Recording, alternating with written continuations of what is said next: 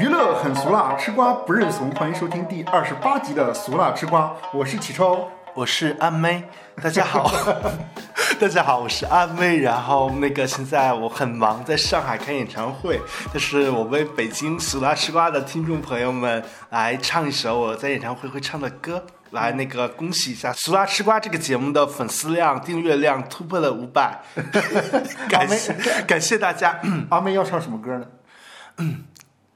多少次错过又来，多少次爱过再爱，直到拥有才明白我的爱。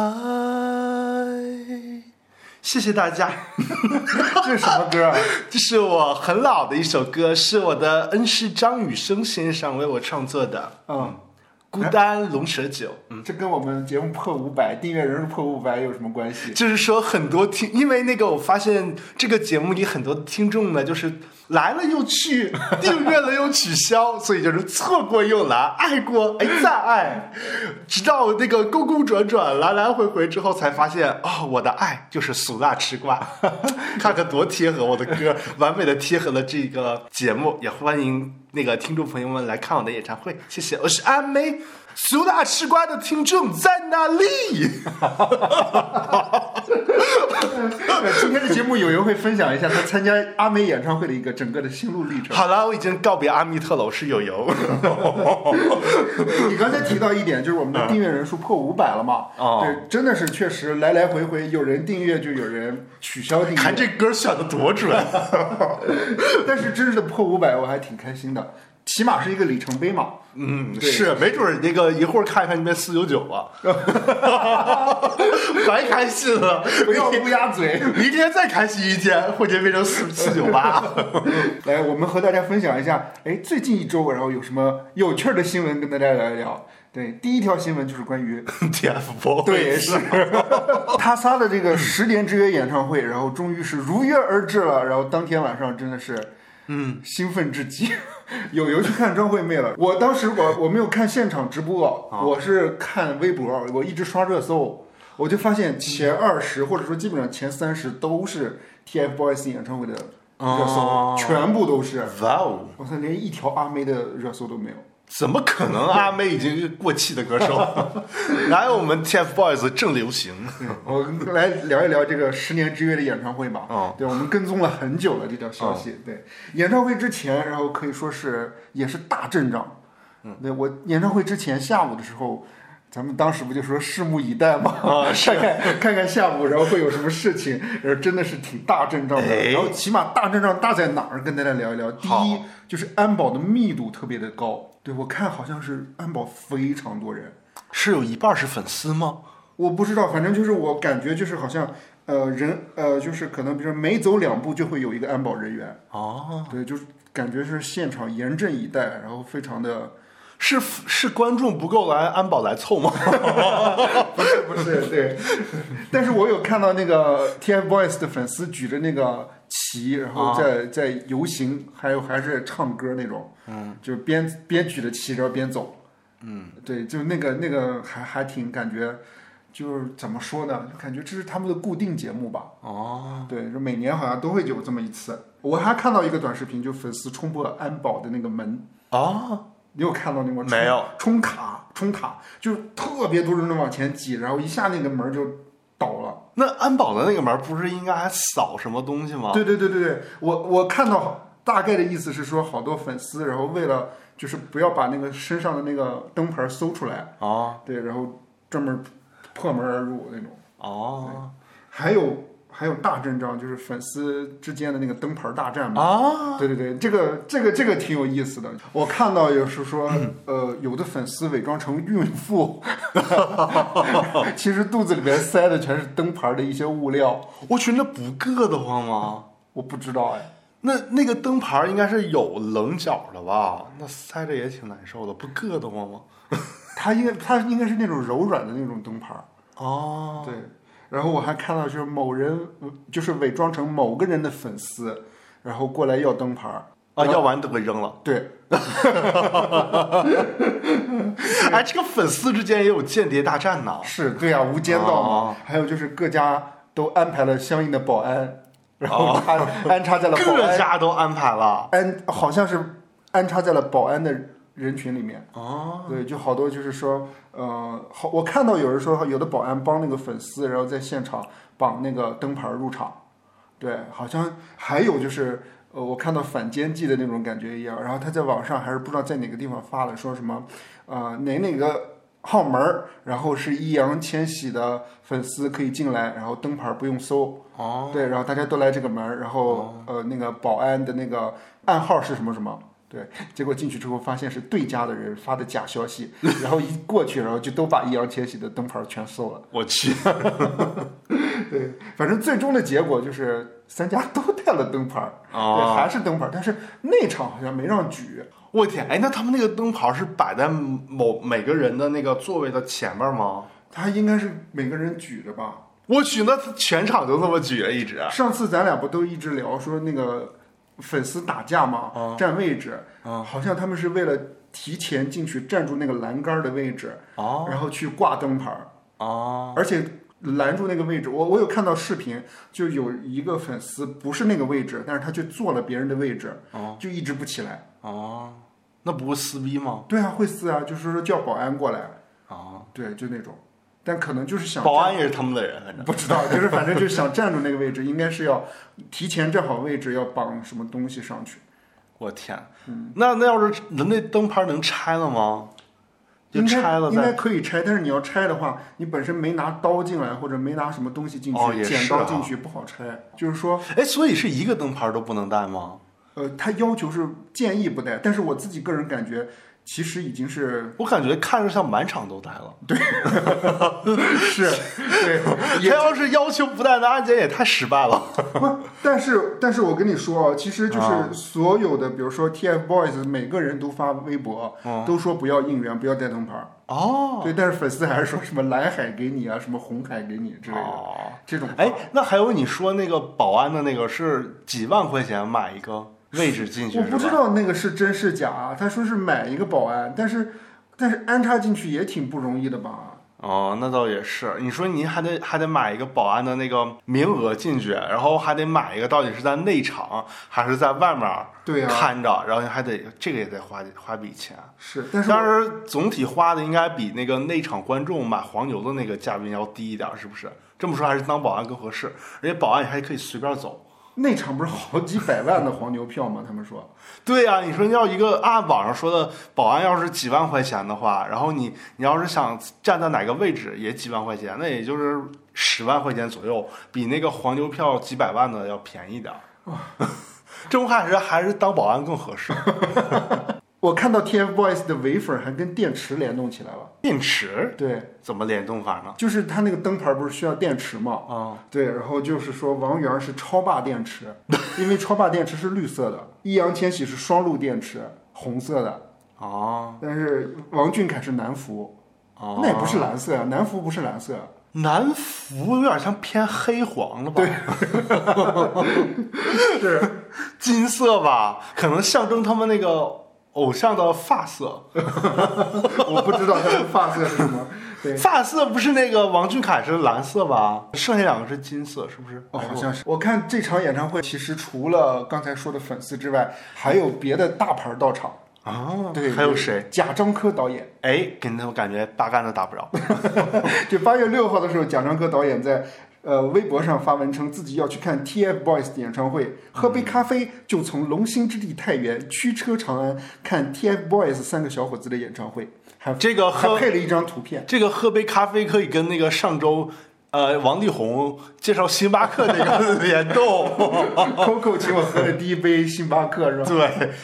对，还有两个人，然后是、啊也算是我们的节目的常驻嘉宾吧。谁啊？对就是张兰和大 S， 没有没有没有和谐和解，世纪大和解来看不是 TFBOYS 演是唱会。徐峥跟陶虹夫妇，两个人是同时出现的。哦对，应该我记得很早之前就说他的孩子特别喜欢 TFBOYS，、哦，对，所以也算是暑假陪着孩子去吧。还有什么电影圈的人吗？没有电影圈的人了嘛，我就看见他俩，啊，其他的呢？明星好像有网红吧？哦其他的就不知道了。啊，哎，你说他们的粉丝是男的多还是女的多？女的多，那有男的吗？少，特别少。嗯我男我那看到整个现场的视频，几乎就没有男孩儿。这是演唱会之前嘛？哦我们再来聊一聊演唱会啊开始以后的事情。哇哦，对，整场演唱会的话是要讲我最喜欢那一趴蓝雨姐姐了是 吧？整场演唱会，然后最嗯大的亮点应该就是蛋糕塌房，然后蓝雨姐姐救场，啊然后三个小三个 TFBOYS 男孩儿，然后他们在现场反应， 蓝雨姐姐都说什么来着？用用张兰女士的语气跟我们学一下用张兰女士的语气啊，啊！哎，宝宝们，给我们蛋糕一点力量。 呃呃，来宝宝们，你看青春就是这样的哈，一点儿一点儿拼凑起来的啊。哎，吊店吊店那蛋糕够不够装的？不够，我们那个孩子从台湾带的俩大袋子可以装。哎呦， 演唱会的高潮是这个蛋糕吗？但说实话，最一开始演唱会能出来蓝雨，我也是挺开眼的。 啊，真的！哎，我记得之前那个 B 站的视频里有讲，就说他们粉丝在外边贼乱，然后一出来那个央视的记者，啊就开 就开始变成甜妹了啊！是另一另一副面孔了。啊，对对对，就变成正能量宣传大使了。是嗯对演唱会，按理来说的话，一般都是明星自己主持嘛。哦对，然后我看到的呃之前的资料是说，比如说五周年的时候是李维嘉主持的。哦，对，再早之前好像还有也有主持人。哦，对，就我他主持人一出来的时候，我就感觉有点怪，我就感觉不像演唱会，像见面会。 一般都是那种拼盘演唱会或者是同一首歌这种， 是有主持人的。是，而且那个蓝宇的那个主持风格就特别的春晚嘛，特别的大气。 他就是董卿的主持风格他很喜欢说“我相信”这仨字儿，啊？怎么说的？用张兰的语气给我们学一下。不要用张兰，用张兰语气就学不来了。啊，那用那个正经的那个央视御姐的语气给我们学一下。反正就总说什么，我相信大家今天也是呃非常的开心，要不然就是我相信怎么怎么样怎么怎么样。哦，对，我跟你讲啊，就是蓝宇主持有时候特别不像那个演唱会，你知道吗？啊他问了一些问题，嗯，对，就感觉就是如果我是歌迷在下面，我就不知道怎么回答。嗯，对，按理说演唱会互动环节肯定是问越简单的问题越好嘛，啊什么嗨不嗨，什么快不快乐，啊就反正就是这种嘛，什么对不对，什么这种。或者是西安的朋友在哪里？对，对， 是对，然后就是调动起现场的气氛来，然后但是让大家能够有一个共同的一个动作一起做，而不是说就是各种各样的那种。你看蓝宇他就问，这十年当中，当你迷茫的时候，是什么让你看到了方向？ 是我们手里举着的红色的灯牌， 让我看到了有上花轿的冲动。下面就让千玺弟弟为我们带来一首《大花轿》。 还有一个问题，这十年当中，当你遇到挫折的时候，是什么给了你力量？是 TFBOYS 的蛋糕。这十年当中，当你觉得孤独的时候，是什么让你感到了温暖？当我孤单，我会想起 谁？不是，然后他就说：“是的，我相信他们三个站在这里，就是你们的青春，是你们的回忆，是不是很央视范儿？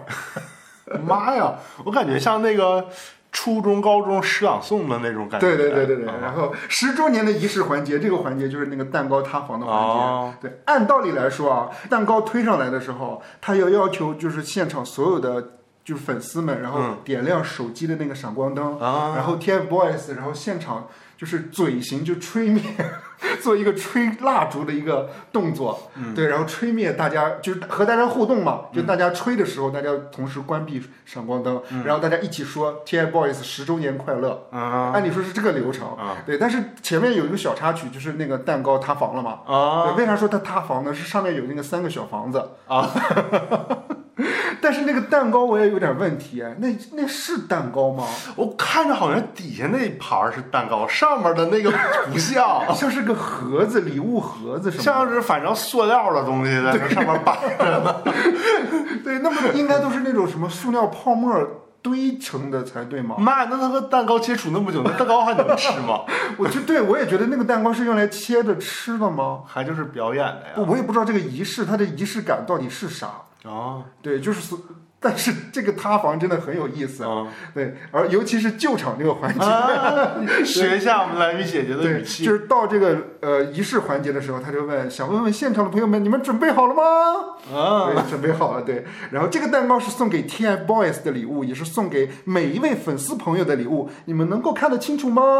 看不 清不是，我不知道这个蛋糕为什么它又不能吃，啊，对啊，然后只是定做了一个。工作人员从台下升上来的时候，他他其实是那个一开始是嗯没有那个蛋糕的嘛，嗯他好像是从升上升降台上升上来的，嗯然后工作人员就从升降台的那个位置，然后推到前面来，所以蓝宇问大家看得清没有？啊对，推的时候这个蛋糕就有点摇晃了。啊，对，然后三个人就感觉还挺紧张的。那个时候，蓝宇看着也挺紧张，对，然后就结果就晃了一下，啊晃了一下，然后蓝宇老师就这三个人一块儿合力去拖了一下那个蛋糕，再一起往前推。蓝宇老师，然后这个时候就说什么没关系，三个人的合力托举，这就是十周年的力量，我们给蛋糕一些力量好吗？啊， 对，就这样，对给蛋糕一些力量是什么鬼？他就是他就是让大家粉丝，然后一起，然后呃走进这个仪式嘛。我觉得他可能也不知道说什么，啊，对对，但是算是反正也算完美的圆场了。对，算是很完美的一个圆场了。对，然后这不是推到那儿了吗？然后三个人就站在了蛋糕的右呃左侧，蓝宇老师在左呃在右侧，蓝宇老师这这个时候就再问了一遍，说大家准备好了吗？就意思让大家亮起手手中的那个闪光灯。嗯对，结果就刚说了准备好了没有，这蛋糕啪嚓一下就掉下来了。 对，然后但因为当时那个画面是这样子的，就是他问大家准备好了没有，就是看大家的那个手机那个闪光灯有没有亮起来，嗯哦所以镜头就给了个大远景，就哦切到了粉丝整个的现场的那个那个那个那个画面上，所以就没有拍到那个蛋糕落下来砸哎，下来这那个就画应该面。拍那个蓝宇说准备好了吗？环场一周，闪光灯落到蛋糕这儿，啪塌了。没有他的他的还比较凑巧，正好画面没拍到。啊对，但是粉丝肯定是能拍到了。啊对，然后各种视频也都传到网上了。啊，对，然后这个时候呢，就是大家也都比较紧张嘛，然后这个时候蓝宇老师就开始打配合了。青春总会有跌倒的时刻，但是没关系，蛋糕也可以爬起来。 给捡起来了，然后后面三个人，然后还有工作人员就一起把那个蛋糕拼了起来。孩说子都着急对吃你们了。 你们看，青春总是这样一点一点拼凑起来的。嗯，对，然后他的大概的意思是这样，然后他刚说完这个，王王源儿出来救场，就王源儿说的这句话，我觉得挺挺合理的，是嗯哦说青春总有一些不完美，就像我们接下来要唱的这一首歌《不完美小孩》一样，嗯感谢大家在这十年里陪伴了不完美的我们，一点点成长，一点点把梦做得更圆满。 哎，他还情商挺高的。啊对，嗯是对，结果情商挺高的吧？蓝宇老师也说说，我相信这一切都是为了接下来的歌曲做的铺垫。嗯，对，然后结果王俊凯发言了，哎，说了一句什么呢？说故意的，我们故意的。哎，我感觉他有点是那种。就是旁观视角，就是说，看吧，非得让我们仨整一场演唱会，看吧，塌房了吧？哎呀，我就觉得他就是有点拆台的感觉。哦，如果比如说是别人的话，怎么怎么怎么救场啊？能有啥办法救场啊？我觉得蓝宇老师已经做挺好的了。哦，是，其实挺难的，因为它就是瞬间，你必须得接是你要不对接这个话就撂在那儿了，然后这场就塌下去了。哎呦，最一开始因为蓝宇主持这场嗯，演唱会的时候，我就觉觉得很怪，就是他不是一般都主持那种大型的那种首映礼嘛，或者说那个中央六台的那啊弯种曲声明月，或者说那种大型的那种电影类的那种晚会。 嗯，对，就是 他金鸡百花对，嗯是，反正就感觉他不像是，TFBOYS 的 对，是人就感觉和 TFBOYS 很不搭的感觉一样。因为谁会比较搭？何炅老师会比较搭这种呃这种演唱会，嗯，对吧？是薛之谦 这种 薛薛那之应该谦有意思薛之谦应该有自己的演啊唱啊，会。我就是对说嘛，啊，是反正是挺难说 了。是，对，然后应应该是现场要一起先模拟的演练一下，后来然后正式的进入这个环节， 然后蓝宇老师就说：“嗯好，你们太聪明了，所以我相信，又我相信了，嗯我相信优秀的人是会相互吸引的。”然后三个人就开始吹蜡烛，他应该整个鲁豫在旁边，我不信，就开始吹闪光灯嘛。对，小虎队的那个《放心去飞》应该是他们到尾声的一个一个歌，我以为就我感觉结束他们了演唱会怎么净找别人的歌唱啊？什对么大花轿、好久不见，还有薛放凯心琪的一去首，飞，还有一个薛给凯十琪，年后的自己。对对对，啊是他们有唱自己 TFBOYS 的歌，啊但是他们自己的歌没怎么唱，啊！就主要是唱那些就是什么以前小虎队解散的时候的歌就唱了一首吧，啊。对，放心去飞嘛。嗯，对，嗯，蓝雨姐姐又出来了，我以为这首歌完了之后就没了。啊，就该结束语了，对，吧？是，啊对，然后蓝雨姐姐就是说，今天晚上我们听到了那么多好听的歌曲，你们还想听哪一首呢？你你们们会，点歌环节了是吗？你听我说，啊你们会唱哪一首呢？每一首是吗？都可以吗？我随机考大家都是可以的，是吗？妈呀，萤火大家会唱吗？来，三二一，一起合唱。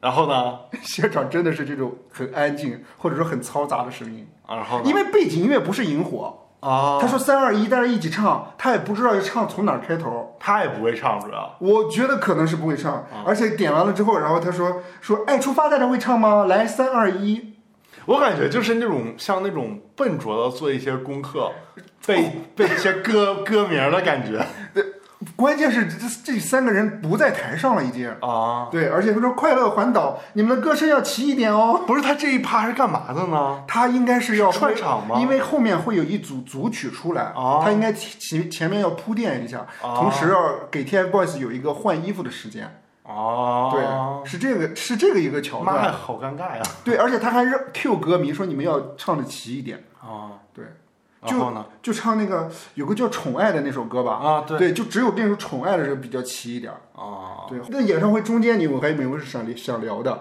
或者说印象比较深刻的？印象最深的就是，你记不记得我在抖音啊，不是在那个那天给你转了一个短视频，嗯，就是有一个粉丝现场唱嘛唱大花轿的时候，然后现场喊。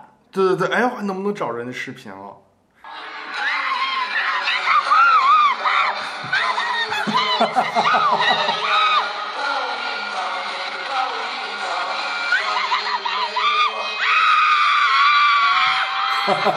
妈，感觉像精神分裂了， 这段我印象挺深的。对，其实我我们说完这演唱会期间的这个事情之后，嗯我们再来聊聊演唱会之后吧。好，演唱会之后，然后现场还是粉丝，然后日常的这种每年的这种正常的这种庆功环节，没有流程环节，就是哎啊大喊“时代峰峻倒闭了哎，那粉丝为什么骂时代峰峻啊？”，他就觉得对这三个人可能经常，我觉得可能就是还是觉得，呃，没有好好带这三个人。就老绑着他们割韭菜对，啊是，哎，但是我自己个人觉得时代峰峻还是比较成功的，嗯，对他算是一个非常非常吸睛的一个毕竟你记不记得，就是后来不有张照片儿，他们那个所有所有那个旗下艺人坐在一起，哦四四代代同堂、t f b o y s 是那个第一排，哦对王俊凯坐正中间，二十四岁一代宗师是，然啊后都跟那个、呃就是那叫什么诗歌一样，对吧？哦站在最前排。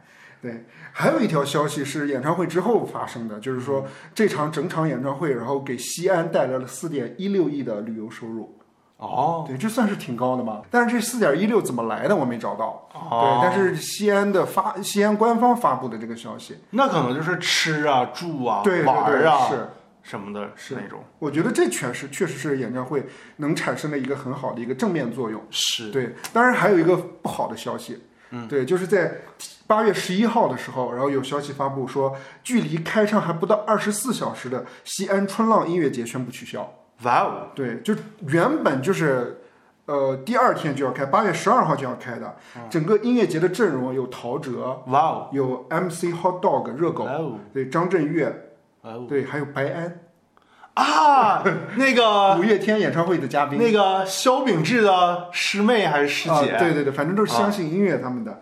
对，是叫萧秉治吧？对，是八月十号下啊午，整个的官方还发布了一个出行指南呢。结果十一号就说说取消了，嗯哦，取消的非常非常的仓促。对，是主办方呢就对记者表示，确定是取消了，但是不清楚具体原因。嗯，对，最关键的是后面这句话，嗯说该工作人员还称，西安八月、九月的项目已经全部取消，后续会陆续发布通告。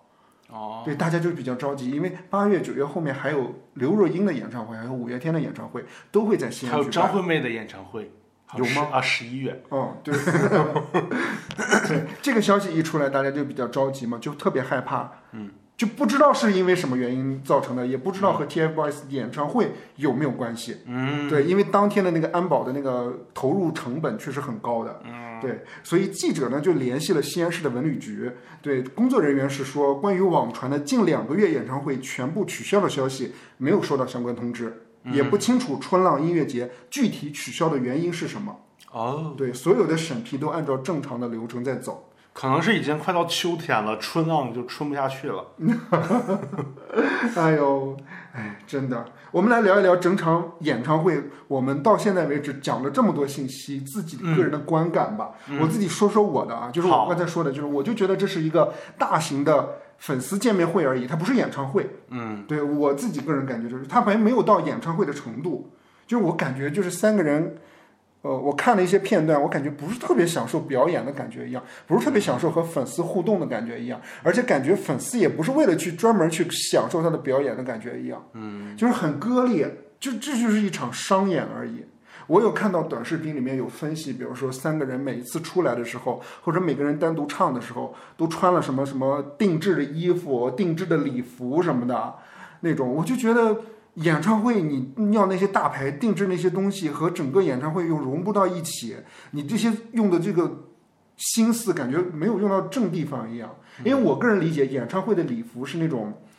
全自己整个团队设计出来的，而且就是你要保证你在台上的时间要足够，你要及时的换衣服，你要及时的见到听众朋友们，你要及时见到歌手嘛。比如说你你你你这两分钟你下去了，你第二套服装就立刻要上来，嗯，你接下来头发要怎么换，然后衣服要怎么换，嗯，包括你的你的帽子要怎么弄，然后去呃你的你你的麦克风要怎么交接，这些全都是整个的一套现场会音乐会的一个流程。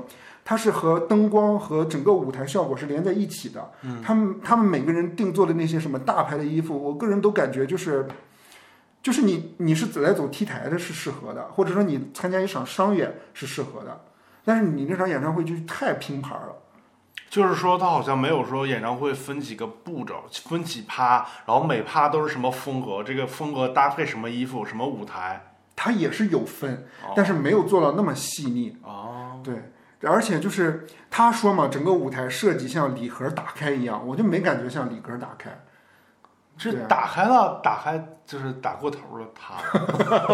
反正我觉得不像礼盒啊。嗯，而且我也觉得粉丝和明星很割裂，就两个人是非常非常，就是你到底是支持还是不支持？你要支持他，你你他都说说你别应援我了，嗯，对你还是要说什么我我要支持你，就感觉是粉丝自己的狂欢了。嗯，就是至于王源儿、王俊凯、易烊千玺他们的感受，没有人在乎了。嗯，就我就不知道粉丝，然后他们到底是想啥意思。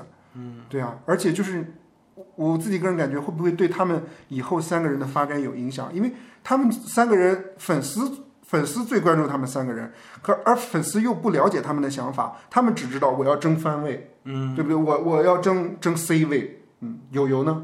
嗯，其实我没啥感觉，就是已经麻木了，听的。我我可能综合起来，我就觉得，包括可能像你说粉丝带灯牌儿，粉丝的那个疯狂程度，包括请了个央视主持人那么高大上、端庄的那个语气，介绍各种莫名其妙的环节，嗯，对，然后包括三个人面无表情的表演和仅有一次的那个表情互动，哎，对他啊们互动真的很少，包括这个这么大一个盘子，他们到底演唱会穿什么，就是时尚品牌的衣服什么整整体，我觉得就是这个时代的一个产物吧。它所谓的综合起来的这一个表演，这个 show 就是一个，呃，综合这十年流量的一个产物吧。嗯对，你说他们三个还会再合体吗？会呀、为什么？这么大个盘子，四点六亿的那个4.16收啊，四点一六亿的收入，不得隔一年再办一办，隔几年。啊因为你知道吗？就是。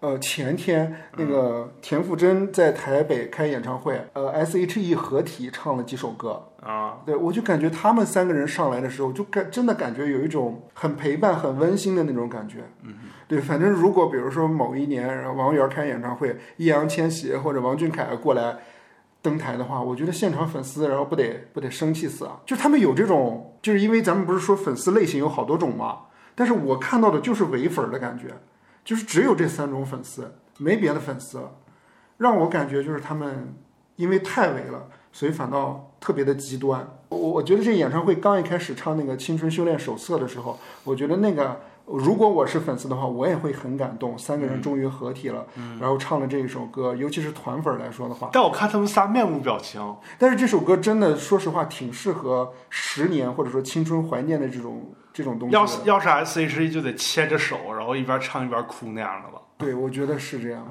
就感觉就是像 S.H.E 什么的这种，就是他们自然组合了一个，也不是也是有点刻意吧，但最后能弄形成那么长时间，也是自然组成了这么一个团队。然后大家因为他们的作品而陪伴自己的成长，嗯然后后来怎样怎样怎样的，是，带来一些什么情感的共鸣什么的。但是 TFBOYS 这种更像是说，某一个圈层自己形成的一种东西。对，就好像不是因为你这个这个这几个偶像带来了一个什么作品，带来一个什么东西引起我们共鸣，是我们就想要你们怎么怎么样，然后你们就得怎么怎么怎么样，就是粉丝整体在操纵这个团队，而不是说这个团队自己主动带来什么惊喜，让粉丝觉得嗯很有共鸣感，而是说粉丝我就让你们。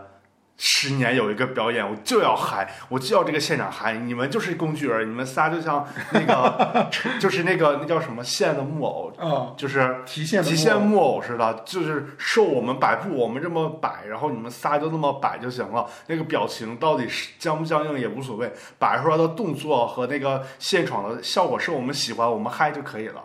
接下来这条新闻就是关于时代峰峻的另外一条消息。哦，八月十二号，时代少年团粉丝俱乐部官微称，时代少年团演唱会青岛站将延期举办。为什么呢？对，然后好像是说是因为地震吗？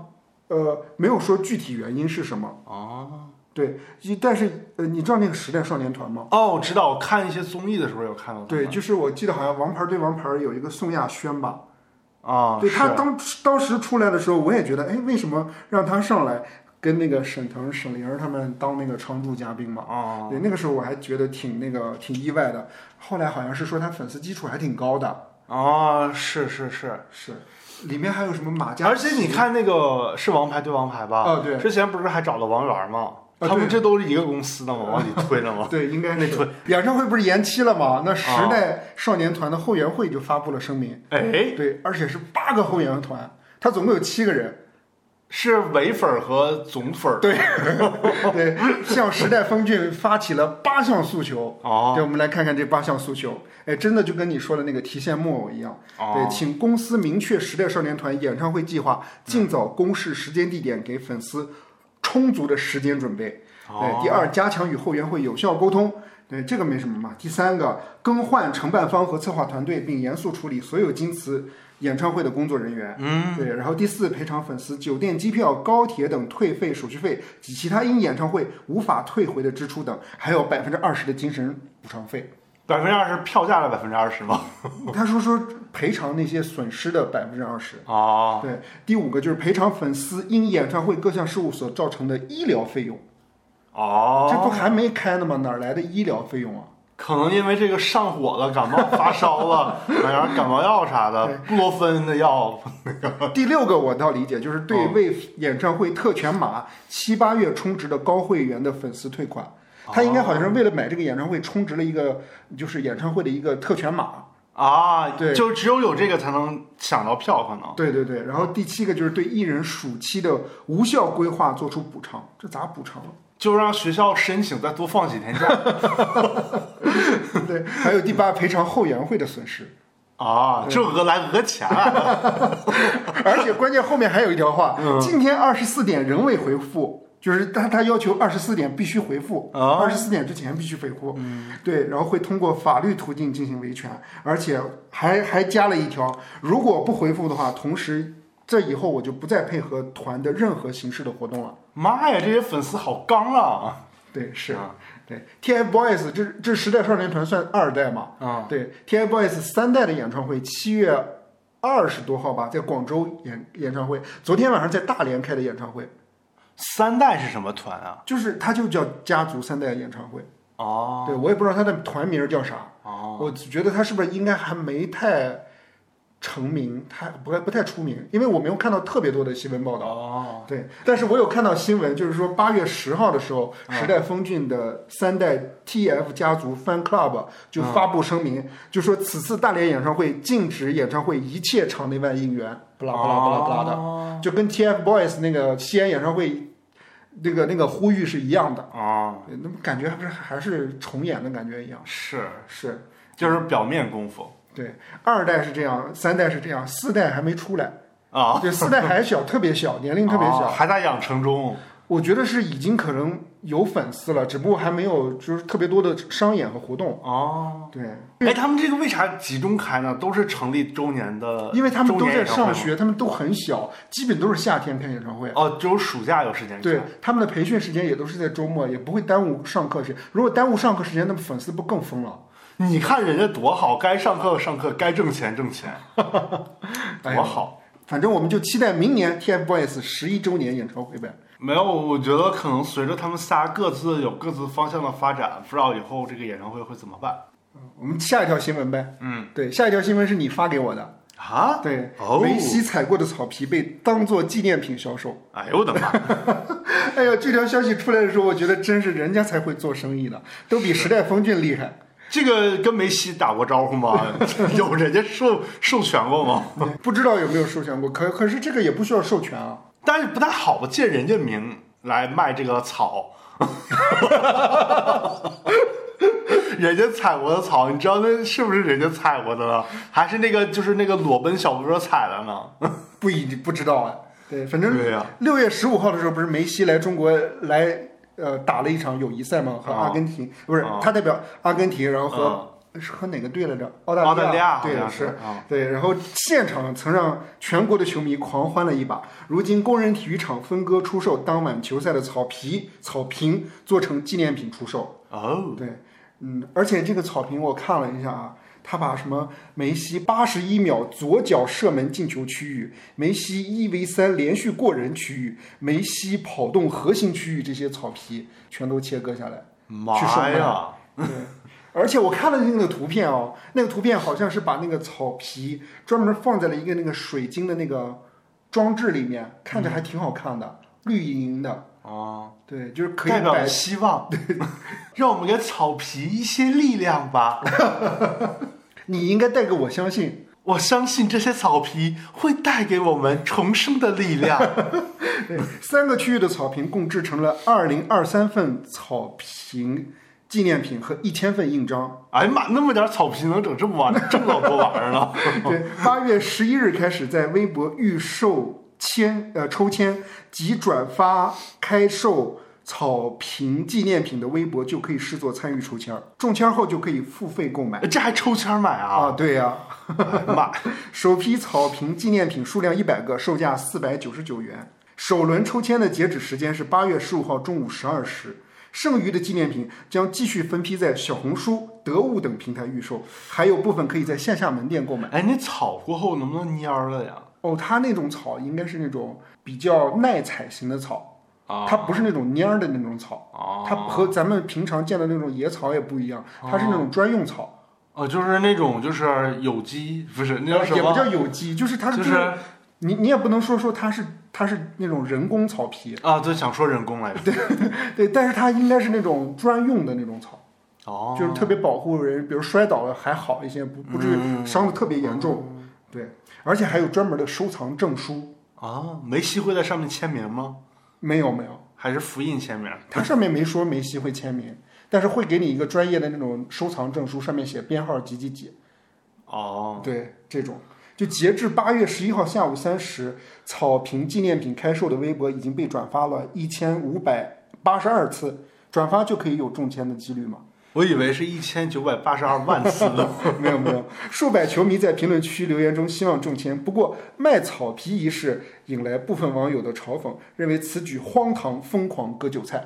确实挺扯的， 是我一刚开始看，我靠，这这这也太会做生意了嘛！那是你不是还跟我说 TFBOYS 应该把那个十年之约那个西安奥体的那个演唱会，然后舞台分拆一下 啊，卖给对对粉对丝啊，吗？对对对对对对， 啊，我在节目里说过这个吗？你在节目里也没说，你跟我私下说。啊，对，就应该把他那个演唱会舞台，哎，一块一块拆下嗯来，然后拆下来呢，他们应该就是因为三家不是有那个红色、绿色和蓝色吗？嗯你就是可以按三十多种粉丝的那个分类来， 什么红、什么蓝色的、绿色的、红色的、蓝绿色的、红蓝色的、绿黄色、绿蓝 对嗯是什么什么之类的，对，分开。然后这是王源曾经在那个唱《青春修炼册》的时候，然后一块地砖什么之类的，是吧？ 是有的那个上面还刻一个蛋糕，这是在蛋糕摔下的时候 对对对，摔中的这一段那个舞 台，哇塞，那这个应该是价高者得啊，这是最贵的才行吧？然后那个上面还可以有个整个有声的那个那个那个那个叫啥来着？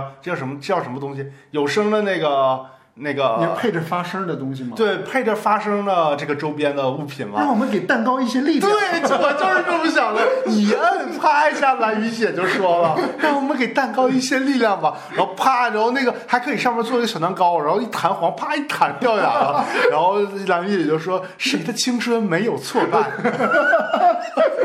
这周边多好，啊而且二十发声不是了。二十周年演唱会的时候，所有购买过舞台演唱会舞台的那个纪念品的人，然后拼凑出来了一个新的舞台。哎呀妈呀，对这玩意青儿春就是这样一点一点拼凑出来的。那可以跟那个乐高联名了。我靠！完还可以整一个千玺专门的那个周边，就是一个像做成拿那个就是那个上面的那个铁皮，就是舞台的铁皮，整一个那个花轿型红色 的，然后一摁就是千玺在那唱抱一抱抱一抱，然后粉丝就是啪一摁，完出了个喜娘啊，呃，太逗了。 然后出售明星足球赛场的草皮不是首创啊，之前就有。二零零六年德国世界杯的时候，就有一块草皮，然后就被一家快递公司买下，然后用来发售。对，而且这块草皮的话，目前现阶段均有溢价。哇哦有好多人把这个草皮，然后发放到网上，然后去那种二手店，然后是有溢价的。真啥人都有啊。对，是，嗯嗯。但是我在想，那个草皮当天，比如说举比赛完了之后就铲掉吗？不知道，不太懂他是怎么运对，因营的。为会不会被国足踩一踩啊？就臭了呀！ 那你这就是梅西和国足的联名款了，那价值会不会翻倍啊？ 还是会贬值啊？贬值吧！啊， 现在，哎，我这么调侃国足会不会被骂呀？ 是我说的贬值。但我先调侃的国足啊，那你把贬值删了，你手机调侃国足那张留下来。我不在乎了。反正好多人都在调侃国足，反正我也不看足球，无所我谓。觉得，我觉得大家就是看自己这个东西在自己心里面的重量吧。如果你觉得真的值的话，那你可以买。对，愿者上钩嘛， 对吧？其实，因为你不知道你看不看其他比赛，那比赛不是那个球员都得有那个御用的毛巾吗？嗯，不得擦汗吗？嗯那玩意儿值钱呐，梅西专门擦过汗呢。不，那些网球不都是比赛完赢了之后把那些东西丢到舞台上吗？啊，是是呃不那是梅丢西到观众席上，对，那那个梅西那个有没有擦汗了？这玩意儿是不是值钱？应该他那个汗太多了吧，就用背心儿就擦了吧。那他那背心儿能不能卖？他应该那个然后东西这会留下来个吗？这也可以伪造啊，就是整，就是伪造完了之后整十个工作人员在那跑步机上跑，跑完之后拿干净了一擦， 然后是不是梅西能卖出去？是，之前不就是有很多明星在酒店做的一些东西，比如说用过的什么东西都拿出来拍卖吗？哎呦我天！对，之前不好像有好多人，比如说在发布会上喝过的一个矿泉水的水瓶儿那个地方，然后不都是拿出来卖吗？妈呀！但是会有人从不同的角度去解读它。哎，你记不记得《Big Bang Theory》？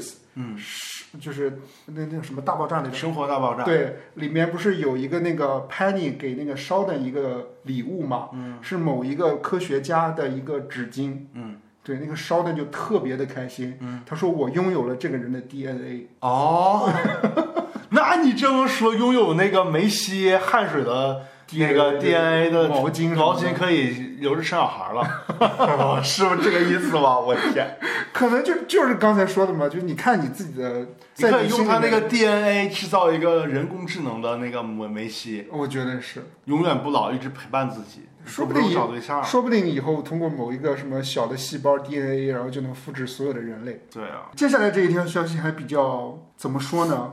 伤感。对，是就是是挺伤感的，就是李玟 Coco 的消息，就是她已经去世了嘛，然后但是去世之后身后事还有各种纷争，所以就看起来挺挺不舒服的，就这个瓜吃起来也比较苦。是，对，然后第一个就是说李玟去世之后，关于她抑郁的原因，大家就是有各种纷争、各种说法。嗯，对，首先就是说，呃，Bruce 就是她的老公、说和自己和李玟的死无关。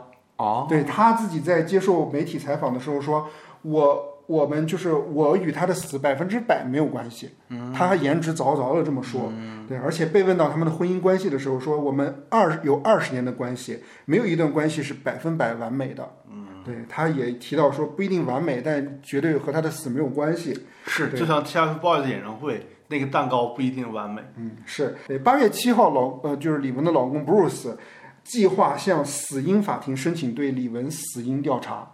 对，这个死因法庭的意思就是说，呃，香港特别行行政区的一个特别法庭，就是呃，好像的意思就是说，如果你对这个人的死亡原因有疑虑的话，可以向这个法庭去申请申请。嗯，对，嗯，就是他其实就是为了消除外界对他的谣言嘛。但是李玟不是死于抑郁症然后轻生吗？是，但是可能他还想调查的是他抑郁的原因和他轻生最后的一根稻草的那种意思。他想知道是什么原因让他导致了心里面不好。哦，明白。但是，但是就跟你说的那个疑问一样，就是你抑郁的过程其实是很复杂的。对啊，对，有时候可能不知道这个人到底是是因为什么抑郁的。它是一个整体的全过程导致是你最后的结果。对，而且 Bruce 还说到，就是说他的友人对记者说啊、是说他受到家人的冷落和拒绝。受到谁的家人？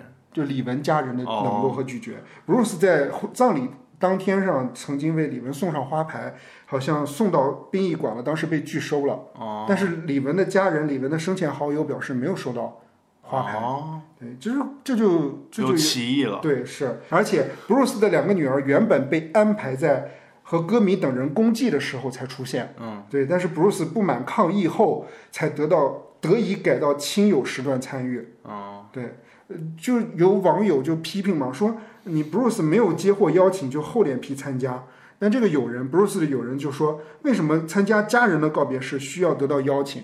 嗯，对，一般家人就直接来就行了嘛。而且李玟丧礼的第二天，Bruce 不是没有安排在福林的名单当中嘛？嗯，也没有让他去呃参加那个送灵的那个仪式。嗯，他是很低调的，很坚持的，才到那个呃火葬场送太太最后一程。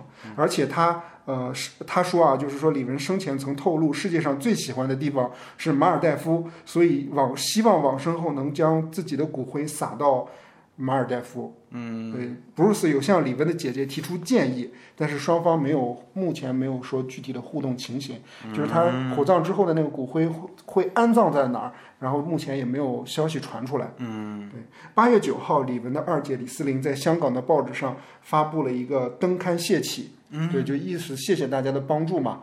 就是这两天还传出来一些信息，就说李玟这一次轻生不是说她第一次轻生。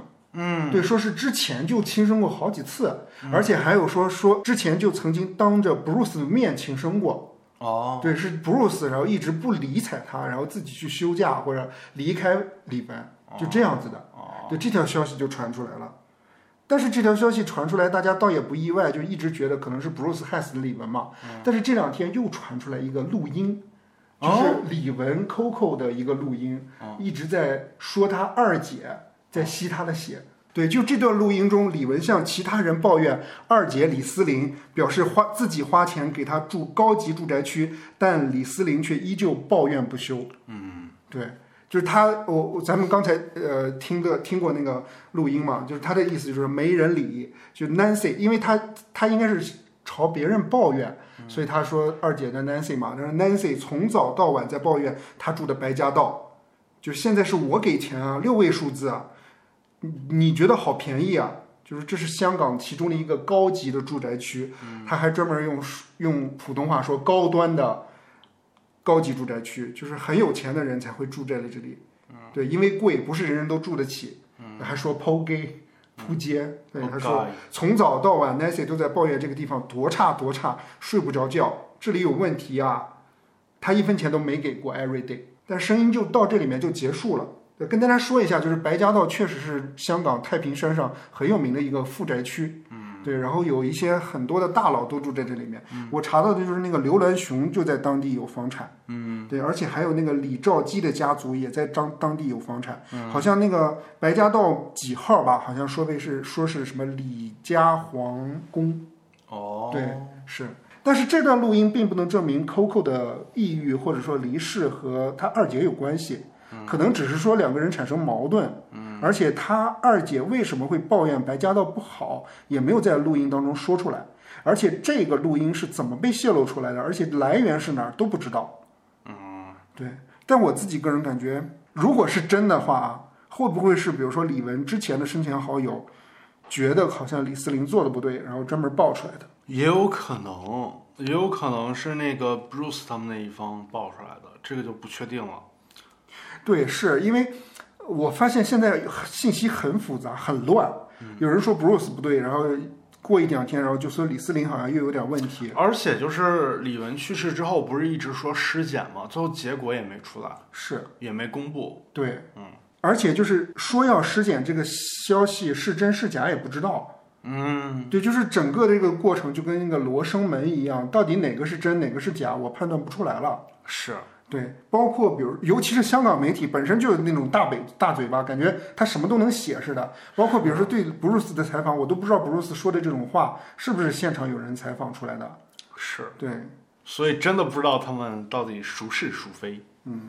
我就希望这一切能够尽快的归于平静吧。希望 Coco 能够一路走好，但我还是希望纷争能够早点过去，因为我觉得家人、爱人这种东西就是很私密的东西。你如果不是采访 Coco，你怎么知道但是啊真相是啥呢？但是那个李玟已经没了，所以这个纷争是不可能断的，就除非两方有一个什么最后的和解或者什么样的。但目前来看，现阶段是不可能断，那只能说交给时间吗？我们再看后续。交给他们自己吧。哎啊呦，是哎。接下来这一条消息，娜扎的游戏代言引争议，经纪人发文向粉丝道歉。 哎，对，近日娜扎代言了一款游戏，网友纷纷热议，娜扎为什么会接这种广告？代言了什么游戏呢？嗯，其实她接的广告呢是途游游戏的那个捕鱼休闲捕鱼，啊对，但是那个画面吧，非常的劣质，啊，就感觉有点拜金看着。我给友友看这个照片，啊你自己有没有觉得像那种特别 low 的那种我感觉特别像就是那删种，就关不掉的那种狗皮狗皮膏药的那种广告，特别像就是你下的那种劣质电影里边儿会有那种什么某地的博彩啊对对对去那儿，然后是小呃有一个美女召唤你去那儿玩博彩 呃 对那种感觉，是，对大家就觉得，哎，而且他多金加美女，而且他也靠各种的，你看你看他的广告语什么上限签到送一百亿，最高三百亿哦，啊这种就是送金币嘛，嗯对，就大家就怀疑这是不是一档赌博游戏，啊是有点对像？吧？然后或者像诈骗广告或者违法小广告一样。是对，有人就说，当然也有网友说说像这种游戏有一点那种赌博擦边儿的感觉，但是它可能擦的不明显，所以大家就争论嘛，说娜扎为什么会代言这样的广告？嗯，对，其实这个广告呢是途游游戏里面名下的一个休闲捕鱼游戏，途游游戏里面下面还有一些游戏，但是它也有一些代言人，比如说杨超越就曾代言过途游游戏下面的斗地主，途游游戏是什么的？它是应该是途游公司。哦，对，由一个游戏公司，哦对，就跟那种腾讯游戏一样，就是网易游戏一样，哦对，就跟那种类似一样。但是杨超越代言斗地主，大家就感觉还好，对吧？比如代言麻将什么之类的，杨超越代言斗地 主，因为杨超越的个呃那个人设不就是很幸运吗？很接地气，很对幸运，是。村花变凤凰 说到这种劣质的广告，我最先想到的就是渣渣辉。 啊！大家好，我是渣渣辉，是兄弟就砍我。大家好，我是渣渣花。哦，是有点像啊。张家辉代言的呢是呃贪玩游戏名下的一个叫贪玩蓝月的游戏。哦对，这个游戏其实这个游戏公司曾经陆续请来过三十个代言人，哇哦，对这有什么知名人士吗？什么甄子丹啊、成龙、古天乐、程小春、郭富城、谢是不是霆 锋、都是香港明星啊！对杨幂、宋茜、刘诗诗、啊，唐嫣、迪丽热哦巴，哇，都是香港明星和香港男星和内地酷炫女星，对，内地演技派八五后女星。反正这我我自己个人感觉这种游戏是很赚钱嘛。你看他能能能能请这么大牌的来，我觉得他可能比较接地气吧，就是他受众应该还挺广的。或者说或者说用丁太升老师的想法是，游戏很下沉，啊啊， 对对对对对，是吧？ 哎呀，这个词儿用的挺高雅的。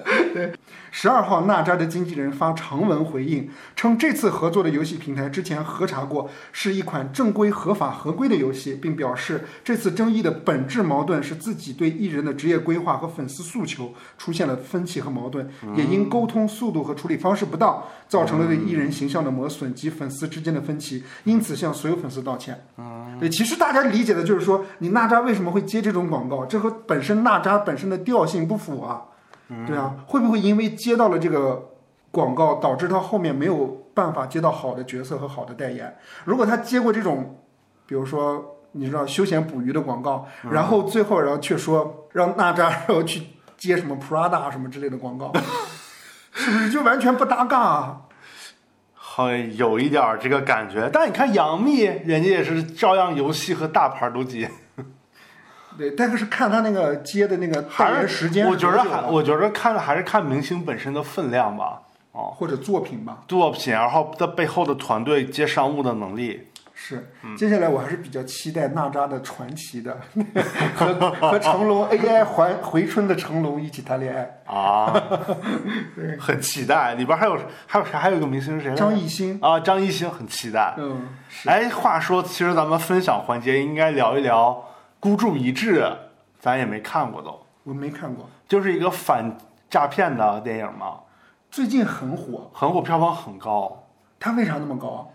就比较接地气吧，就抖音宣传的。我印我印象最深的是，最开始有一段时间，全都是那种缅北的。那种诈骗过去的人的那种视频，你的意思是这种视频是他们的宣传？啊我感觉有一点像，因为他就是讲这种故事嘛。我靠，那他们那的一阵儿宣传也我就太记，我就记得那一阵儿全是可多人给我传这个视频，传完之后我就一直搜到缅北的那个诈骗的短视频推荐。我就后来我就看到这个电影，我感觉有点像，是确实是不是啊？我就感觉像前期在铺，就已经在下沉了。哎呦，咱们用下沉用的这个词儿，确实会不会可惜咱咱也没，哎呀，都这么用，没事儿。可惜咱也没看过这电影，没法说呀。要不然你找时间看看，等他免费出免费资源的时候再看吧。那也过热度了。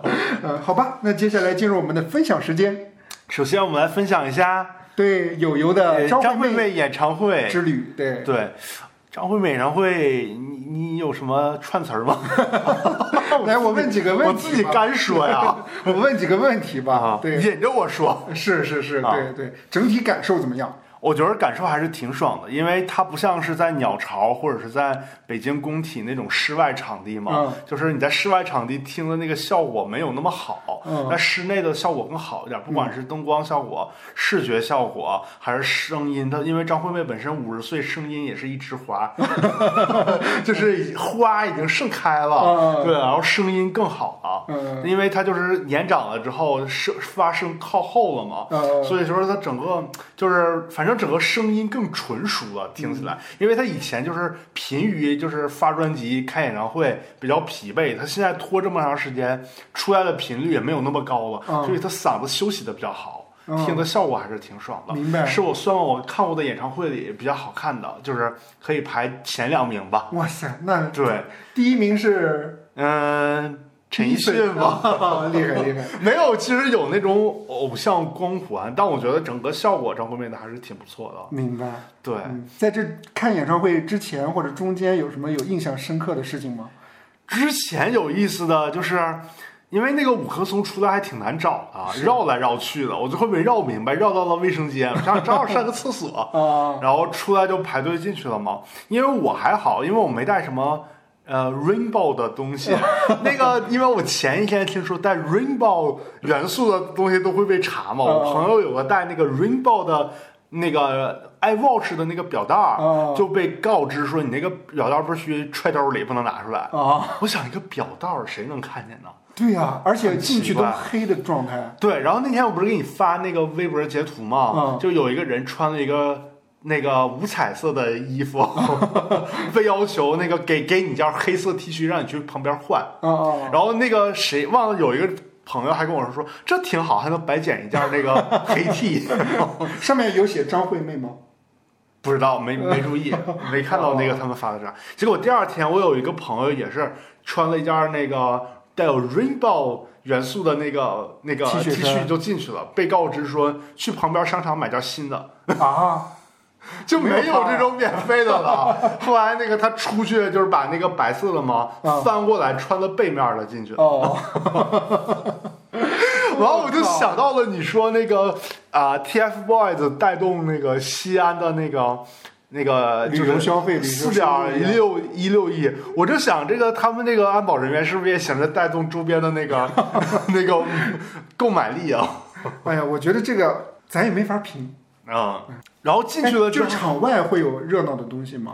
场外还好，因为场外它其实因为没有这次连票都没有，也没有什么周边。嗯，然后呢，呃，它会有那种就是呃抖音的人、嗯去让你下一个抖音什么极速版，给你一个海报嗯或者给你一个自制门票啥的。哦，对，明白然后我会就有人卖这种，比如说发夹啊什么之类的吗。没有，因为那个张惠妹演唱会最良心的一点啊是那个荧光棒是免费的，哦，在座位上就在座位上绑着呢， 绑着呢，绑拿根绳系着呢。呃，怕你走的时候拿走。拿走，对，是免费的。一开始我还没整明白咋用，它是弄了一个那像纸片儿的东西插在里边，嗯你得拔出来它才能亮。哦，明白。我是就把旁电接通嘛。对，我是旁边那人前一天来过的提醒我的。哦后来我坐到那个位置上之后，我发现周围哎全是前一天来过的。你旁边都是连买两场，对，至至少反正我右边这女生和我后边那一对儿全都是，他然们后怎么抢到票的？不知道人家反正挺牛逼的。我靠！旁边那女生说，她前一天是买山顶座位，这次下山来体验一下那个山底的感觉。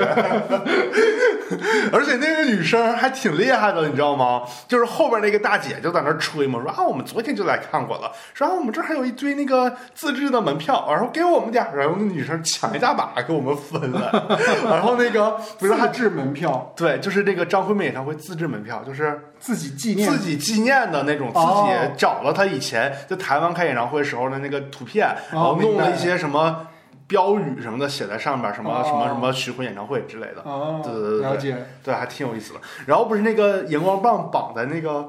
呃、座座位位那儿上吗哦？然后那个女生贼彪悍，啪一下给拔下了。啊，我说啊，这绑在这儿，这站下来举多别扭啊！那那个拔下来，啪一下拔下来，那是完了能还拔下来的吗能拔下来，然后还问我说那个，哎，你想不想拔？我说行，那拔呗。然后说你帮我，他说你拿那个棍儿那头，我拔这儿，咱俩一起使力，一二三，啪，拔下来 了，那个是好拔的吗？好拔，还行哦，使点劲儿就能拔下来。我记得之前是那嗯个、呃李玟还是那个张学友演唱会，他现场是那种特别廉价的那个荧光棒，啊，那个荧光棒很就是，就纯色的，它不是场控的那种。但是他那个荧光棒就感觉特别的轻，嗯你就放到你那儿，你走的时候也可以带走。嗯，是对，然后但是就感觉跟一个就是小塑料，就是泡沫塑料一样那种感觉一样。啊。对，我就没带走，因为我看那上面写的是张惠妹巡回演唱会，我想这玩意儿可能带到人家官方还得带到别的地 方，带到上海呢。对，我想着就走就给人放回那儿吧，嗯咱也不差这一根棒了， 回去也没啥用。啊，唱那个进场之后，我就发现就是很多奇装怪异服的人嘛，嗯对，还有很多穿那个芭比色 T 恤的 男的在那场溜达，嗯可显眼了。还有可多就是那种名媛式的人在那儿拍，嗯，在在那个栏杆那儿拍一张摆拍，哎，我想问一下，他的粉丝是男女比例多少啊？ 五成弯的，二点五成直的，二点五成直男直女，这种努力可能我也不知道，可能是吧，啊，明白。我瞎猜的。就感觉阿妹还是有她自己的对，因为形象在那个里面我坐地铁回去的时候，就是我你不是那个你教我的吗？嗯先是那个一号线倒，十号线，十号线再倒六号线回去吗？然后我就发现坐十号线一二一号线的时候，啪啪周围全是那种弯弯的，然后上到十号线，哎，感觉瞬间地铁都是各种年龄群都。都有嘛，嗯就发现那个分群群体分化，哎，变得明显了，明白嗯没有那么集中，某类人没有那么集中了，明白啊？对，对，然后开场呢，开场还是挺爽，开场就是嗯因为那个他全场就是按照那个之前演唱会的那个歌单，嗯，剧本那个嘛，然后我就录第一首《血腥爱情故事》的时候，嗯我想录一小段嘛，结果我录的时候，我就发现我手一直在抖，因为那全场太震了，啊，嗯就是音响的效果哦音响太震了，再加上我第一次打开录，我有点紧张，然后我手一直在 抖怎么能是第一次打开呢？啊。啊，你是说整场演唱会？哦整场我第一一次打开手机录，然后我就发现场面一直在在震，然后那个嗯我手也有点抖，嗯当时，但是感觉效果还是整场演唱会的效果还是挺爽的次，，嗯，对。然后，然后有我没有亮点分享一下？亮点就是那个，我不跟你说，后面有一个那个大哥大姐不是前天来过吗？啊，他们一直在全场嘴踢剧透， 就说唱某首歌说这首歌昨天没没唱过啊呀， 这不昨天没有这个环节，哦一点给我们剧透。明白然后那个张惠妹就一直在说那个那个大家一起唱，然后那个大哥就在那说妈都让我们唱唱，累死我们呀！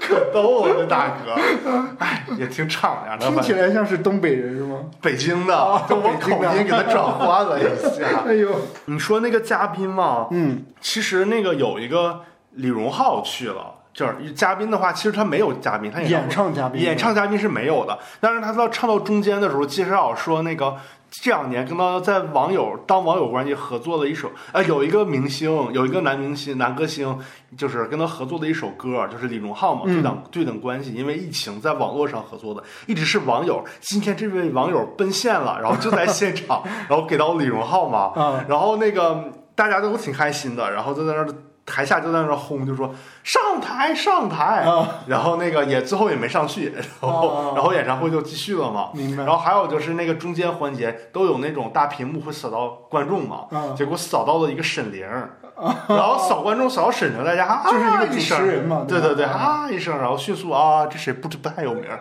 然后没那么有名儿就扫哎，。但然是后你现在回想起来，确定是沈凌吗？确定是沈凌，因为我后来看微博，还有那个群里边还有人说是沈哦，凌。明白，然后还有就是有一段，后来那个回家才发现的嘛，嗯就是他在拍李荣，镜头对着李荣浩的同时，旁边的观众在拍那个。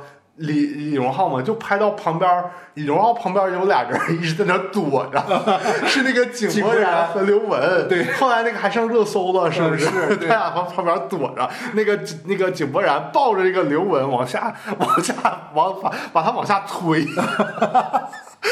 可怕俩人露面了。 然后我看那个李荣浩的视角，他还偷瞄了一下，在那笑。仨人是坐一起的是吗？对，因为那个李荣浩和井柏然合作过一个电影嘛，他俩应该挺熟的。哎，刘雯是坐在他跟李荣浩之间吗？对，所以那个井柏然就直接把那个刘雯头给摁下去了。 就感觉像是，就感觉为什么感觉就是俩人像地下恋情一样的感觉？但其实已经曝光了嘛。对呀、对，而且那个之前是哪个品牌走秀的时候，不是那个井柏然还去拍刘雯吗？他会不会是觉得就怕抢了李荣浩的风头啊？也有可能是怕赵惠妹不认识他俩吧？ 有可能。对呀、不熟。但是李荣浩那一天晚上不是八月六号吗？八月五号演唱会的时候是李荣浩的太太嘛，杨丞琳也去，啊，这对方面我当时还跟你说，我还想他俩还分两天去呢，两口子。他俩也是避嫌吗？后来我才发现是李荣浩八月五号在青岛开演唱会，哦哦而且他那个青岛就是山东那天不是地震了吗？哦他他应该还晚点了，他是下午坐火车回到北京，一回到北京就跑到了凯迪拉克开张惠妹，哦， 哎是这么个节奏。这这这那叫什么？你是追李荣浩吗？现在不是，是那个后来我忘了，反正怎么，我好像是想看李荣浩演唱会，然后我就搜来着，然后我就发现他那天前一天是在青岛开的。啊，明白。啊，然后我就找他微博，发现他那天正好张惠妹演唱会中午的时候，他还在火车站，说那个那个火车延误了，嗯高铁延误了什么之类的。 ，OK，啊嗯，还有别的亮点吗？刚才不是说那个 Rainbow 元素吗？啊，他完他有一首歌是那个 Bad Boy 嘛，Bad 啊 Boy 就是他中间有段 rap，然啊后那个然后那个屏幕上都是一些。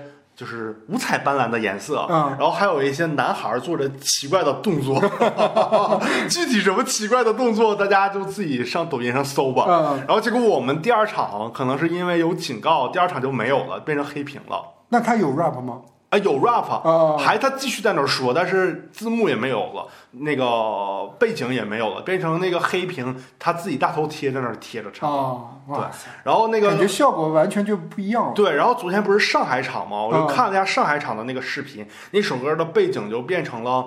呃，棒棒棒棒糖糖还有鲜花盛开了， 就没有那些五彩斑斓的效果了。明白。哦嗯，对哪首歌印象比较深呢？哪首歌印象比较深？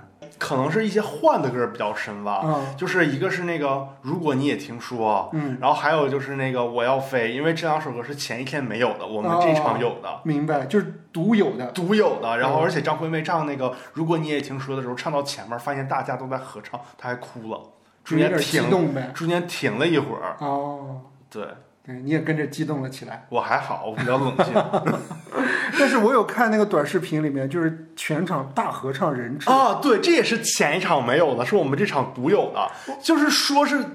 这个当然也有造谣过分的成分哈，嗯就是说大家普遍认为是他去换衣服了，嗯但也有人认为说他用“人质”这首歌来表达一些特殊的寓意， 说什么被挟持了什么不拉不拉的，不知道哈。但是当时我听“人质”，因为那个我也轻微的跟着唱，但是我一边唱我就一边听那个歌词嘛，嗯然后我就看到那个歌词里边有一首有一句就是在我心上用力的开一枪，让一切归零，在这声巨响。嗯当时我就想到了那个 TFBOYS 演唱会当晚的主持人是蓝宇老师，嗯蓝宇的前辈是董卿老师，这一句歌词就让我想到了董卿老师的名言：“枪响之后没有赢家。”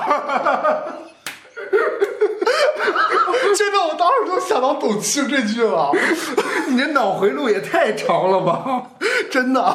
就是我没太沉浸在那个感动的感觉里边儿，或我没太沉浸在感动的气氛里边儿，我一直在沉浸在董卿老师这句是不是来自这个歌词？我有个问题，就是你们唱嗯人质的时候，张惠妹不是不在舞台上的是吗？哦，对那你们怎么开始唱人质的？也是啊像蓝是宇因老为师一样说三二一开始。不是，是因为张惠妹下去之前说那个大家下面一首呃歌，大家一起一起唱，然后她就下去了。嗯然后当啊，我和那个你以为的心声还不太一样。嗯你以为可能大家一起唱就是很感动嘛？嗯我想的是，她下去了会不会在第几句的时候再上来？我一直等她上来了，嗯结果我想啊，这一半儿四分之一了，该上来了吧？一半儿了，该上来吧？这都快完了，咋还没上来呢？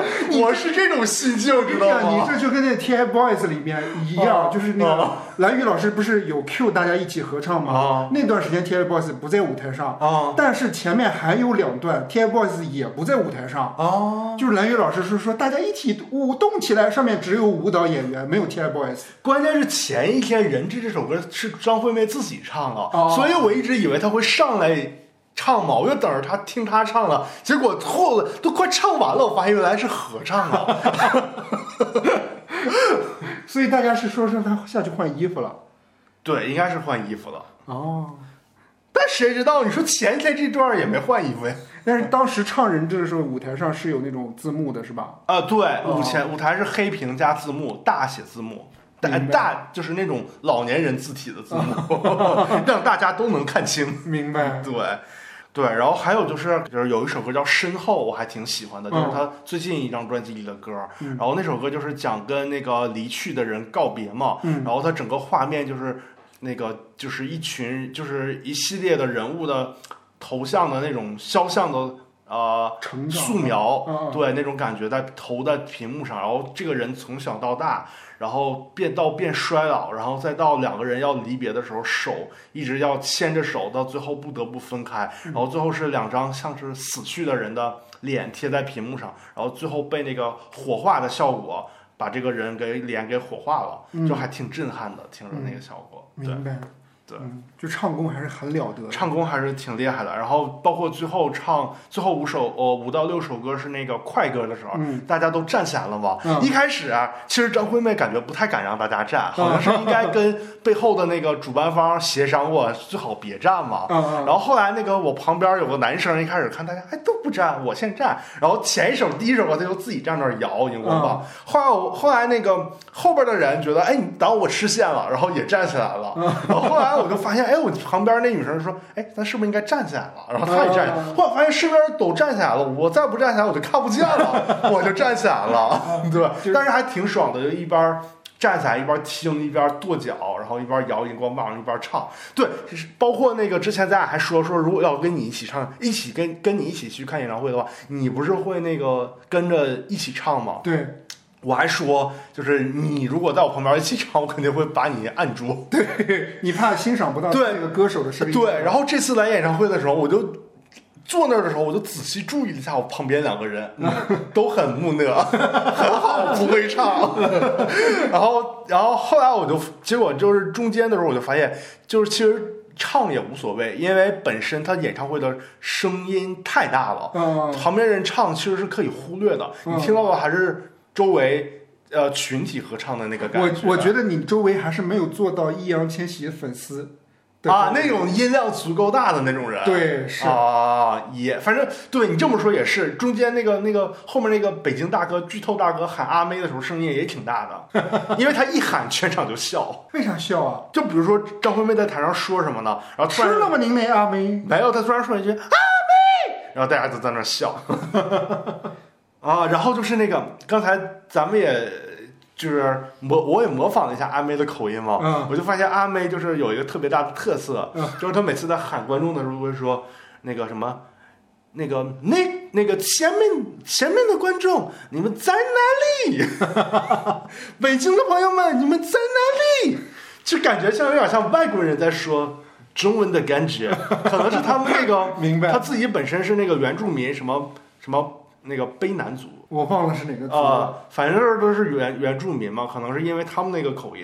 因为我以前看过《康熙来了》，《康熙来了》有一期就是请了阿妹和她原住民的一些歌手朋友王们洪恩吗？啊，对之类的嘛，我就发现他们的口口音也有一点在那里的感觉。啊，明白嗯明白。对，说国语会有点怪怪的。嗯，对，会有一点口音。嗯，我我现在有一点后悔没有去了。？是不是 啊对当时不有那个七百八的你也不你知你知道我是看哪儿说说有点后悔吗？啊是全场大合唱《人质》的时候，啊？你会唱那首歌吗？我我挺挺喜欢那首歌。啊，让一切归零，在这声巨响。嗯就后面就是《人质》还有《勇敢》这两首歌，我经常听。是勇敢没有， 但其他歌也都挺好听的。是，嗯，嗯，对，然后包括我刚才唱的那个那个那个《孤单龙蛇酒》那首歌也挺好听的，嗯挺蓝调了。因为那个张惠妹的职业生涯是其实经过几个阶段嘛，嗯一个就是说一开始张雨生帮他，后来是他跟陶喆合作的一系列专辑和歌，嗯然后后来是他去那个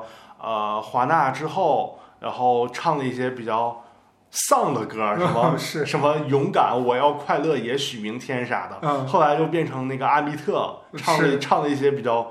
就是风格比较不同的那 种狂野嘛狂野算的是那种歌对，后来又变成了彩虹代言 人，跟随张蔡依林的脚步。他跟蔡依林谁先变成代言人的呀？都差不多啊、对，不，我不知道谁先谁后哎。对， 但感觉好像蔡依林的影响力更大一点儿，因为你看我们下一个要分享的条目里边，那个关于我和鬼变成家人的那些事儿，这部电影里简直就是蔡依林的音乐代表作 合集。对是，嗯，对，这那就些像我们接下来我们就开始要分享，接下来启超着重要带来，经过几周启超觉得无可分享之后，终于有了他想要表达和分享的这个契机，就是这个本儿， 就是这部那个蔡依林演唱合集的电影《关于我和鬼变成家人的那些事儿》。这个电影其实很早很早就出来了，是二零二二年的电影，是，就它很早就已经在围着大陆上映了。嗯，对，然后是八月十号的时候，它在流媒体上线，奈飞上线了。嗯，对，然后于是有机会嘛，然后大家就从非法的渠道 看到了这场这个电影。呃这个电影刚一上线，然后就有很多热搜出来。哦对，什么大家看到了，全世界都看到了许光汉的屁股，啊，就跳舞娘的那段是吗？他后面也有露屁股，后面是哪儿啊？就反正有有有好几段都露屁股。啊对，这这部电影为什么说大家比较关注呢？就是因为本身它的题材就特别的，算是有关注点，嗯很吸睛。首先，第一是同性的故事，嗯对吧？同性，呃，恋爱的故事。第二个，许光汉，嗯，而且还有鬼魂的故事，因为里面不是有一个男生就是死掉了嘛，嗯，对，然后和他一起两个人还一起办案，嗯，对，还有还有警匪片的那个啊元素在里面。啊，对，所以就大家就觉得很新奇。嗯对，反正看完了以后，我自己，你你不是也看了吗？嗯，对，你的评价怎么样？妈，我刚说完赵辉，不能让我歇会儿吗？ 我的我的评价，我就觉得它是一个就是类型元素大集合、嗯大拼凑，是，他是就是又想搞点那种就是，嗯、一个呃一个一个反同的遇到遇遇到一个同轨，嗯，然后俩人之间的互动，然后嗯包括和亲人的那个互动和解，对，和解，然后他又想做那个那个中间还得掐一条掺一条主线，又弄了一个那个贩毒的缉毒的主线，对，然后又又又搞一些什么强硬的反转，就是那个女主最后其实是卧底是，啊，也不是他不是卧底，他是黑 内鬼，内鬼，啊对啊，对对内鬼，嗯《无间道》的那个线，然后最后女主携款潜 逃，然后我觉得就是那条线好硬啊，我跟你讲，那条线后面还有，啊这个导演有拍了一部电视剧，就是许光汉和王静演的，两个人要继续演他携款潜逃以后的事儿。哦，那反正在这个那不管以后这个剧是怎么回事，电影里看着有点硬，是，他 对，缉毒那个也有点硬，有点而且小儿科，对，而且不是，我觉得他是故意把这个缉毒这个线给淡化了。弱好好那个突出另一条线，对，是它其实主要还是突出的那个同志爱情的那个故事嘛。啊，对，而且还加上那个呃，就是呃，同志和他父亲和解的那个过程。嗯，对，那块儿才是重点。我跟你讲，我自己个人觉得这部影片就就跟你说的，算是很合格的商业电影。嗯，对，它的很多点都是媒体比较喜欢的，嗯，观众比较爱看的，嗯，想猎奇的一些东西，嗯，对吧？然后尤其是。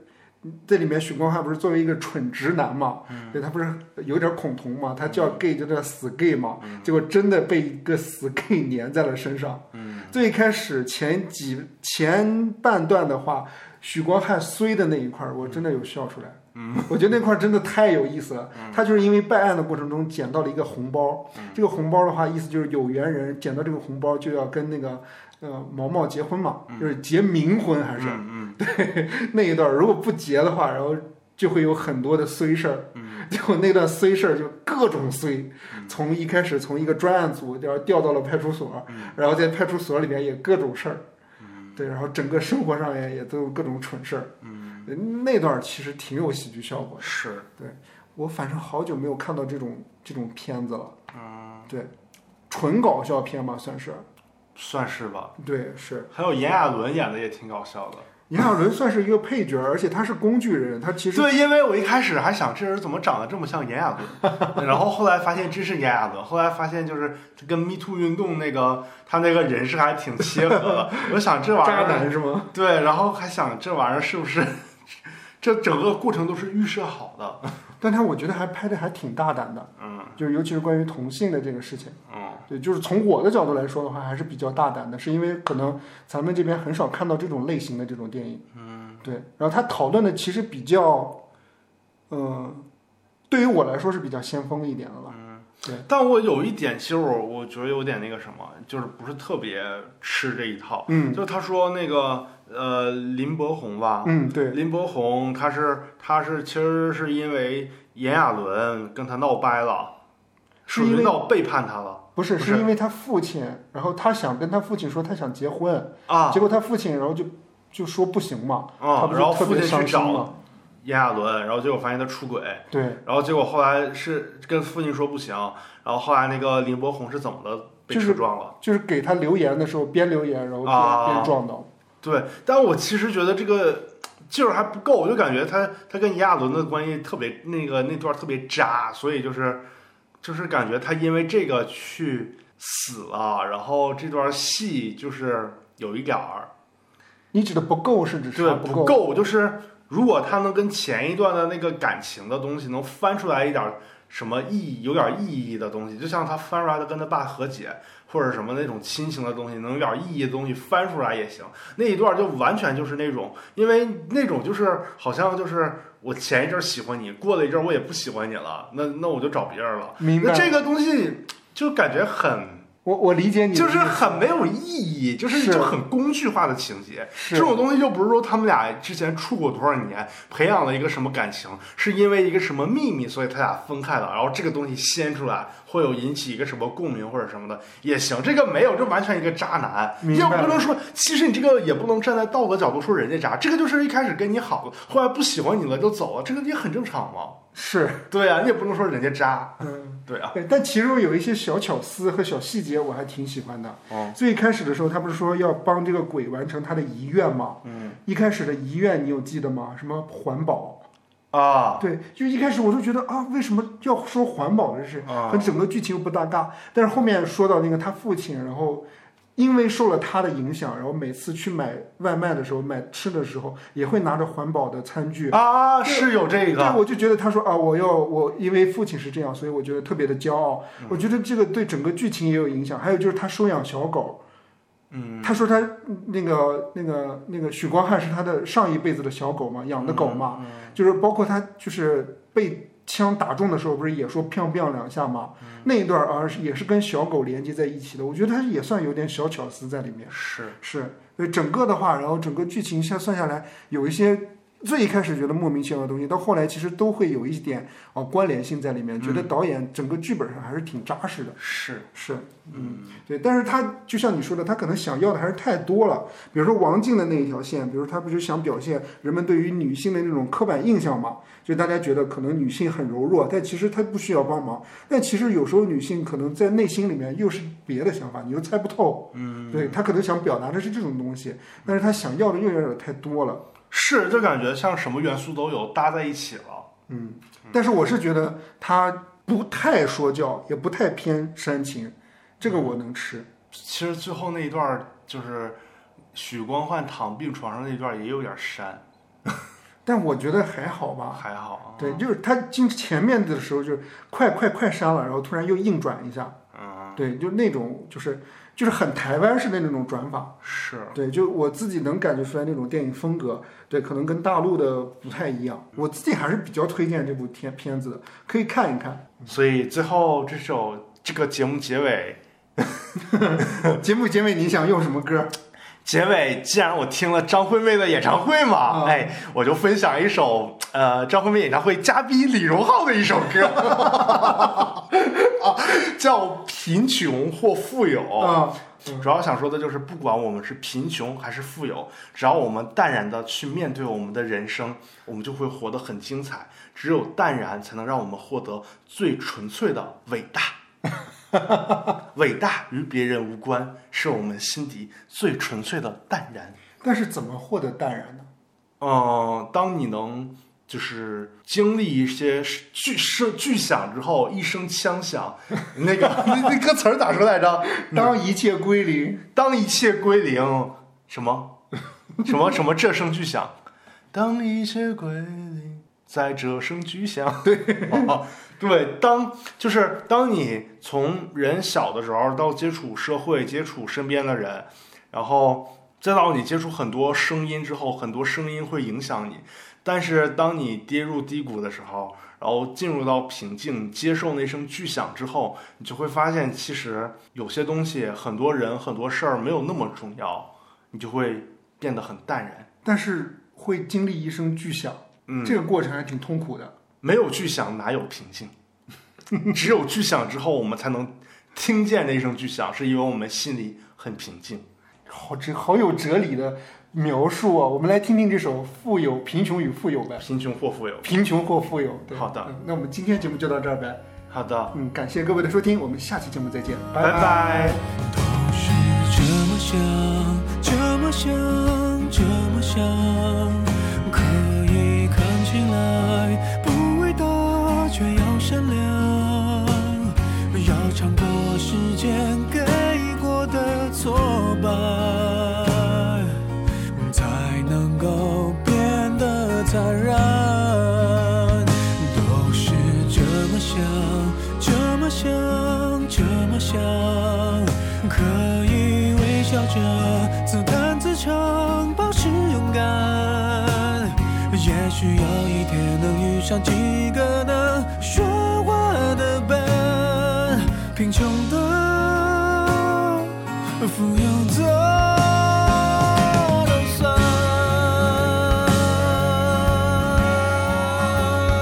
贫穷的，富有的，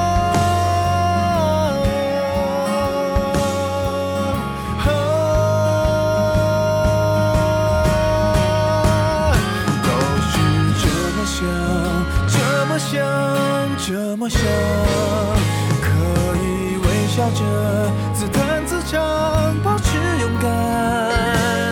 也许有一天能遇上几个能说话的伴，贫穷的，富有的。